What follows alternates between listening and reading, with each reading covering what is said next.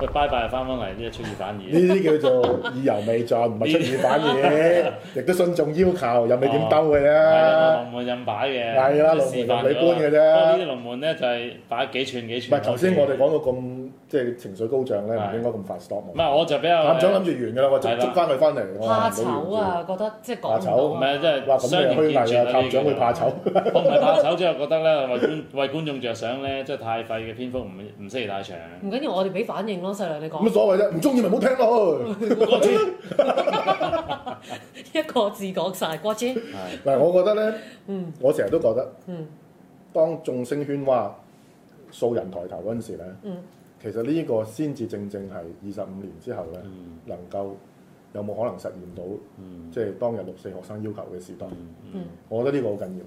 要嘅，因為咧學生要求大家唔好諗住淨係官倒腐敗。嗯其實頭先我哋第一節個嘉賓都講過，其實當時北高聯、高智聯又好，或者外外外國學生即係外地學生嗰個聯會都好啦。嗯其實佢哋唔好唔好淨係一齊零嗰度，其他嘅人嘅訴求係多元化，係希望個社會多元化嗰陣時，共產黨由一個一元領導控制晒傳媒，控制晒社會組織，包括你去邊度剪頭髮，你個你個單位都幫你提供埋服務嘅，嗯係嘛？你點樣結婚？結咗婚之後分咩房俾你，都由個黨去分嘅。係學生係挑戰緊呢樣嘢啊嘛。嗯你諗下，我哋繼承六四嘅精神，其實係呢樣嘢喎，係。其實係對抗權威。其實每日都有六四精哦其神。實每日都係你對抗緊個權威，但係以前唔係冇辦法，你上唔到六四個主席台。嗯我見過長毛同埋阿劉山青好多次嗯，其實佢哋最早係衝擊六四。其實鬱文都係嘅，鬱敏當時俾人趕都落係嚟添啊係啦，俾人趕落嚟，亦都好多激進團體當時試過要搶咪，喺前年都仲有啊，要搶咪。前年仲有四五行動好早期已經試過㗎啦，長毛嗱，我覺得呢個係因為佢個場、佢個台、嗯佢自己企咗個台揸住支咪嗰陣時，嗯佢會覺得自己係真正所謂嘅正統啊。嗯但係嗱，你諗下，如果你我哋睇到外國好多例子，其實誒、呃、無論電影好、音樂創作好，啊探長熟悉啊，可能好多新嘅樂隊出現，嗯嗯唔係、再係簽咩大 label 嗯，係啊啊， ，Indie 抬頭啦，八十年代已經八十年代 indie 抬頭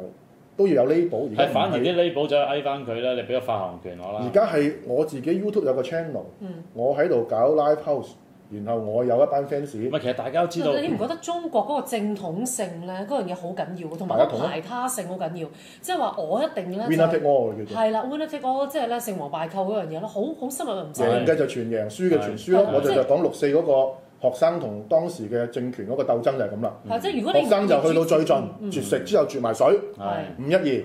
係鬥毒，鬥毒，係咁然後咧一係就你清我場，嗯所以柴玲就喺度瘋癲喺度話我哋要流血，我哋要流血，嗯係就係咁啊嘛。嗯咁結果個悲劇就係咁產生。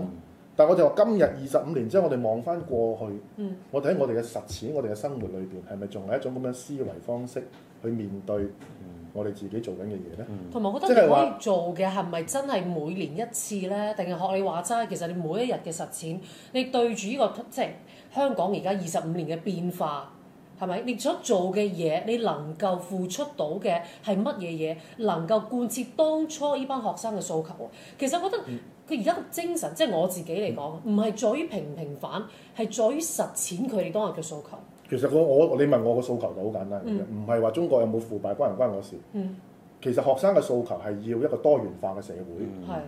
因為共產黨一路都係個黨包攬晒一切嘅，嗯包括你結婚生仔，包括你哋兩個感情變壞都好啦，都有個街道大娘走嚟輔導你嘅。嗯係你係咪想離婚啊？唔好，個唔係黨啊唔想你嗯哋，因為誒你色你字頭手一把刀啊咁嗰啲啊，唔係因為佢係一個貧下中農出身，身份好啊，你哋離咗婚咧就有不良影響啊，係對呢個街道，嗯咁大家將就下啦嗯，性生活唔協調啊，我教下你啦咁啊，嗯係我派套啊咁樣，唔使 嘅。拍片俾你 毛睇澤東嘅。咪生多啲㗎，哦嗰陣時係係喎一九七九年之後先派套。係咁邊所個用以套邊個出嚟打，呢種學生反對嘅就係我唔想要個黨包攬一切啊嘛。冇錯啊，係呢嘛個正常人類嘅訴求嚟㗎。喂，大佬，我學生組織你又整個黨委，其實學生會主席就係共青團嚟嘅。跟住我搞咩學生活動，組織去睇咩戲喎？我睇呢個咩咯，《焦裕祿》咯，睇呢個《甲午風雲》咯，喺學校播埋啲咁嘅戲喎。佢哋唔想呢樣嘢啫嘛。你問我六四去到最後尾點解當時我哋咁多學生上去支持佢哋？其實嗰個根本就係香港學生嘅訴求。其實我哋根係共產對共產黨嘅政治個了解係好少嘅，係係包括上到天安門廣場裏邊嗰啲人。嗯嗯嗯其實都唔係咁了解陳一之啊、方麗芝啊，或者咩嘢？我覺得嗰陣時香港班學生又好，李卓人之流又好咧，上到去就好似一啲軍隊派到一個冇地圖嘅地方咁，即係佢哋一種嗯搜索進退失據咧。你睇下李卓人熬底熬到咧，收尾熬晒啦。啊係啦，啊即係我覺覺得呢個就係一正正一個咧香港人一個好大嘅進步同埋好大嘅體驗咧，就係話喂，原來我哋喺香港俾我哋即係嗱我講緊我哋喺香港。不嬲英國人幫我預備晒嘢啊！暴動嘅時候冇我份，因為我啱出世。即係呢一代咧，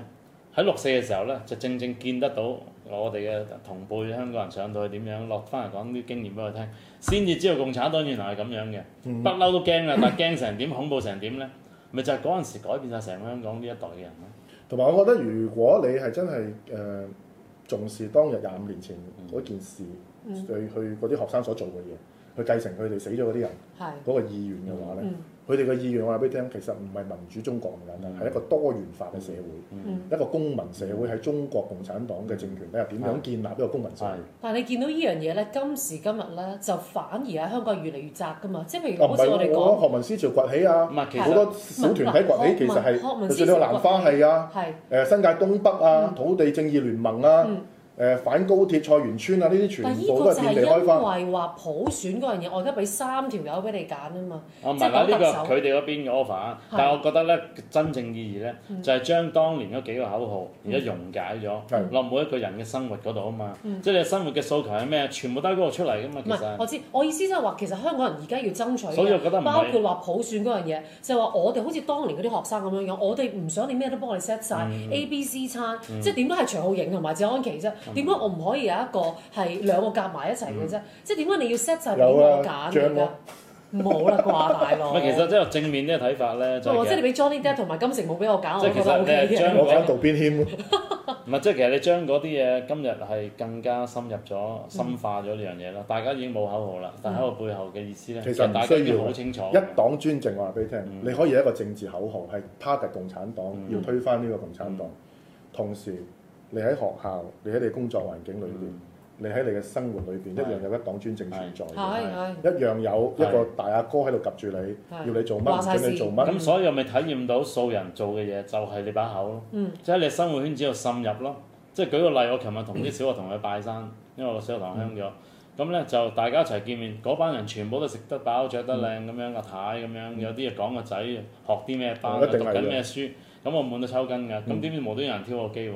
佢就話：誒你人暴民政治而家香港，咁你啊挑我機嗯啊，係咪先？我噗一聲。即刻不蠟燭掟佢，唔使，我即刻用把口啊 KO 咗佢一講，喺美國咯，嗱你唔好又兜啊，我又講翻嗰樣嘢先，哎你啲暴民，嗱唔好講，你講翻梁國雄先咁樣啊，即係你逼到佢埋牆咧，其實隔離嗰啲阿太咧，佢全部都係你講又啱喎，係喎係喎係喎，咁佢講暴民，啊係喎好暴民喎。咪講 Nirvana 咁樣，即係列即係為咧，唔咩係其實 Nirvana 咯，冇其識實我解我嘅嗯覺得佢只不過撈唔到啫，但係佢起碼有個聲音嗱，由我把口度出嚟，令到你聽到其實個社會發生咩事，我點解要悼念六四？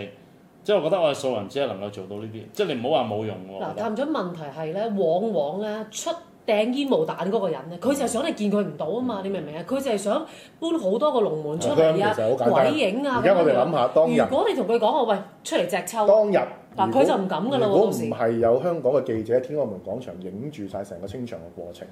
你諗下陳希同掟個煙霧彈，鄧小平掟個煙霧彈，到今日嗯中共嘅官方媒體仲係掟緊煙霧係啊彈，香港人有冇人信啊？嗯，係咪先？係因為一代傳一代，一代傳係啊冇一錯口代，以耳前嗯相傳就要口耳相傳，老師喺課堂裏邊傳，記者每到五月就寫，嗯呢個就即係香港人嘅集體共識嚟嘅，差唔多。係每一個我哋呢個年紀嘅人，無論你做記者、做老師、做呢個咩都好啦，你都要喺嗰個時間出嚟講翻呢件事嗯同。埋最重要而家唔使啊有真相啊嘛而。家唔使啊，嗯，抗誒呢個六四二十週年，嘣一聲遍地開花係咩？係同 Facebook 有關嘅。係係嗰啲片抗戰二十年嗰段 MTV，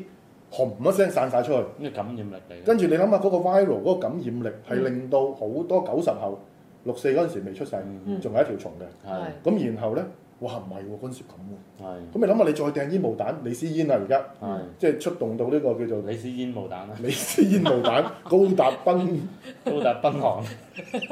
高達斌、洲際導彈，都冇用啊，係係嘛？因為你大佬，你而家所以就係等於點解自己射入龍門一樣，谷人上街一樣啫嘛。係你以為當年陳希同掟煙霧彈可能喺內地係 work 嘅，我覺係得，嗯因為佢哋冇多元嘅媒體接觸。誒、到今日佢哋仲可以刪微博，仲可以誒優好市民即係咪有做做呢啲咯？做得到都做啊咯。係啦，佢用防火牆佢阻住晒佢。嗯但係你喺香港唔得啊嘛，係，嗯所以我就話你私煙無彈，你一定周濟道底一出，係啲友就話 大佬唔係啊 嘛，中 禮撞你咁樣，又諗起陳希同，又諗起成啦，係咁咪仲衰係係咪？以前可能啲人都唔記得咗陳希同，係六四冇死人啦已經嗯係咪？你而家又再整兩件係類類似陳希同嘅物體出嚟，係咁所以咪我覺得你唔可以假設個社會冇進步，嗯。嗯其實個社會係一路向即係其實佢咁樣掟啲冇法蛋法咧，其實佢你諗佢嘅不安同埋佢嘅身有屎係幾咁嗱呢個啊程翔都成日成日都講，佢話你唔好睇小香港人喺每一年六月四號嗰個嗰個念力同埋個意志力嗯係可以傳到去中南海。當然唔係話嗰啲神神化化嗰啲嘢，嗯而係話佢哋係睇緊直播嘅，嗯佢哋係仍然有良知嘅人係會知道係當日發生咩事。我哋每一年去嗯喂，你提醒 assume 佢有良知已經有問題成啦，日想講良知有每咪人做都有個㗎嘛有把尺嘅佢，當然佢唔做出嚟係一回事。嗱，我咁講，佢一個每個人心裏有把尺，我承認。但問題係佢有把尺，而佢要做嗰樣嘢係出於需要嘅時候咧係，佢就會揾一個理由咧唔係，去合理化咗件事啱啊啱嘛啱。咪就係睇做人嘅成本。如果你哋唔係逼到我哋戈爾巴喬夫要入嚟，我要清場，我點樣鏟你唔係，其哋啫？實係睇下做做人嘅成本嘅，即係當你嗰個壓力爆煲嘅時候咧，會可能選擇自殺。嗯有啲硬淨、啲能量高啲嘅咪差。喂，你好簡單，點解四月咁多人去共青城、去江西、去胡耀邦嘅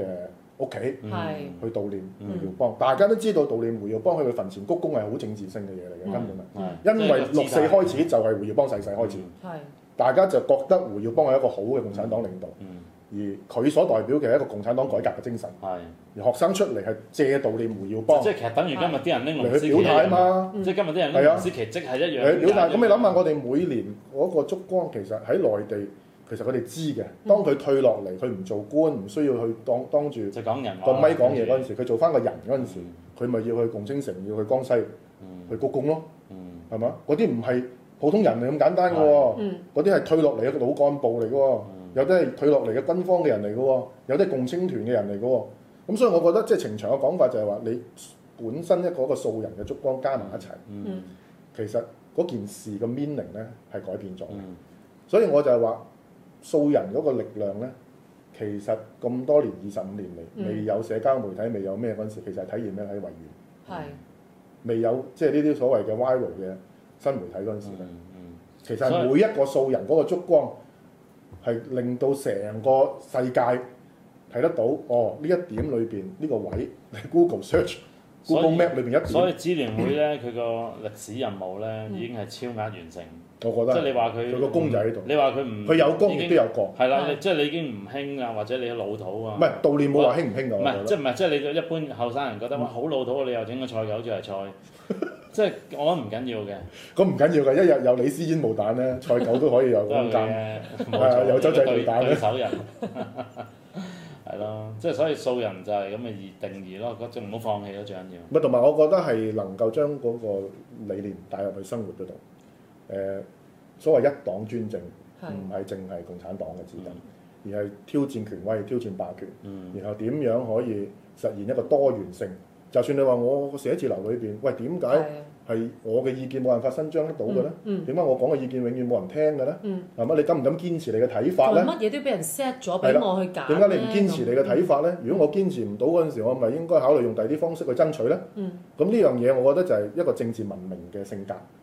嗯呢個正正香港人同李思嫣、同高達斌、同內地嗰啲人嘅分別就喺度，嗯嗯因為我哋有一個現代政治文明嘅性格，我哋